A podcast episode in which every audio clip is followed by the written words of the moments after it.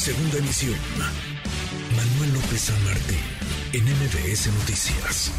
Interesante la encuesta que publica de las eras eh, de Motecnia sobre lo que ocurre en la Ciudad de México y sobre lo que podría suceder, sobre sí la calificación al presidente López Obrador, a la jefa de gobierno Claudia Sheinbaum, que ayer precisamente cumplió cuatro años en el cargo, pero también escenarios sobre 2024, quiénes están mejor posicionados, quiénes podrían ser candidatos, candidatas, quiénes eventualmente podrían convertirse en jefe o la jefa de gobierno que sustituya a Shimon. ¿Cómo andan las preferencias por partido político? Rodrigo, querido Rodrigo Galván de las Heras, director general de la Casa Encuestadora de las Heras de Motecnia. ¿Cómo estás, Rodrigo? Manuel, ¿cómo te va? Bien, bien, muchas gracias. Aquí dándole.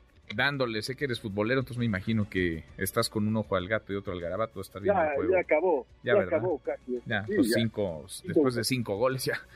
Ya lo demás es, es, pura vanidad. Oye, Rodrigo, a ver, ¿cómo andan las cosas en la Ciudad de México? Empezamos, si te parece, con la evaluación, la evaluación al presidente, a la jefa de gobierno, cómo están viendo los eh, capitalinos al gobierno de la ciudad, mejor, igual, peor que como estaban antes las cosas. ¿Qué te dicen?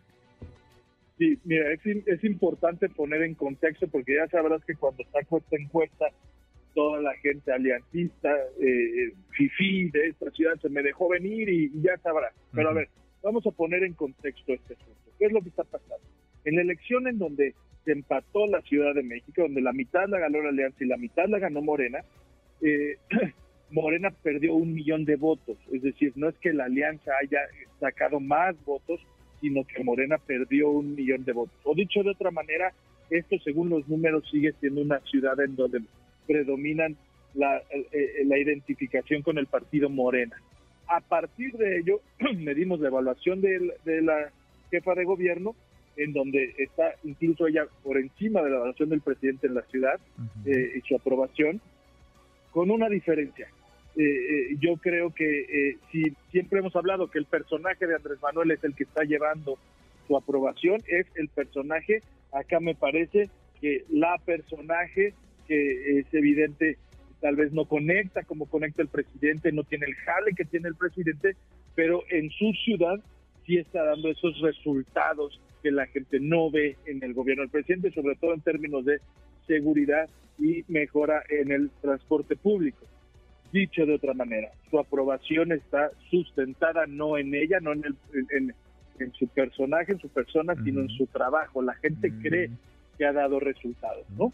Bueno, no es cosa menor, ¿no? Para, digamos, quien busca ser presidenta, candidata a presidente, no es cosa menor que más allá de la figura, de la persona, del carisma, te, te evalúen y te evalúen bien por, por tu chamba, por el trabajo.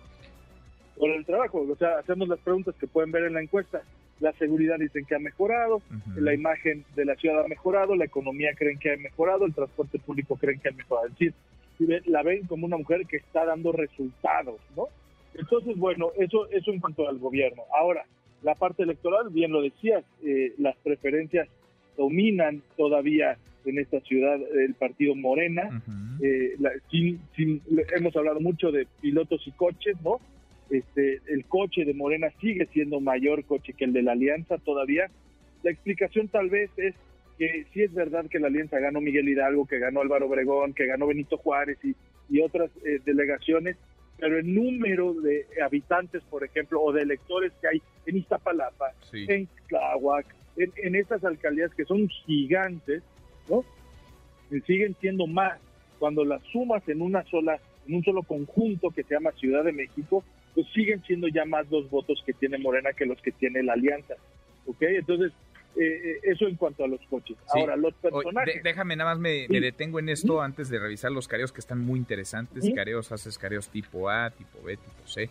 Eh, pero, a ver, ¿con cuál partido se identifica más? Vaya, es abrumador el número de Morena. 52% frente al 9 del PAN, el 8 del PRI, el 6 del PRD, el 6 que era del PRD, un partido que era gobierno hace pues, cuatro años, ¿no? Apenas se, desmoronó. Y después la posibilidad de ganar, que en buena medida tú lo conoces muy bien, pues es lo que hace una candidatura, digamos, atractiva, ¿no? La gente le gusta votar por el candidato, la candidata del partido que tiene más chance de ganar. Y ahí Morena, pues despunta. A ver, Morena, 66% frente al 7 del PAN, el 6 del PRI, el 4 del, del PRD.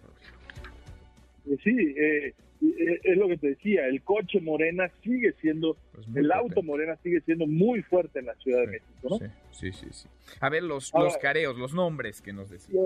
Los, careos, es, es, importante porque los mezclo todos y dentro de esos careos los primeros lugares son de Morena o, o relacionados con Morena, porque no sé si podemos decir que el secretario de Seguridad Ciudadana, Omar García Harfuch, es de Morena o no, porque no tiene un cargo como tal, eh, eh, de elección popular, ni tampoco pertenece al partido, pero bueno, trabaja para la doctora Sheinbaum y es el mejor evaluado. Eh, y la segunda es Clara Brugada, que, que ha sido alcaldesa de Iztapalapa dos veces, una de las alcaldías más grandes que hay, y, y, las dos veces ha terminado con buena calificación. Ellos dos, independientemente de la marca Morena, son los dos personajes mejor evaluados.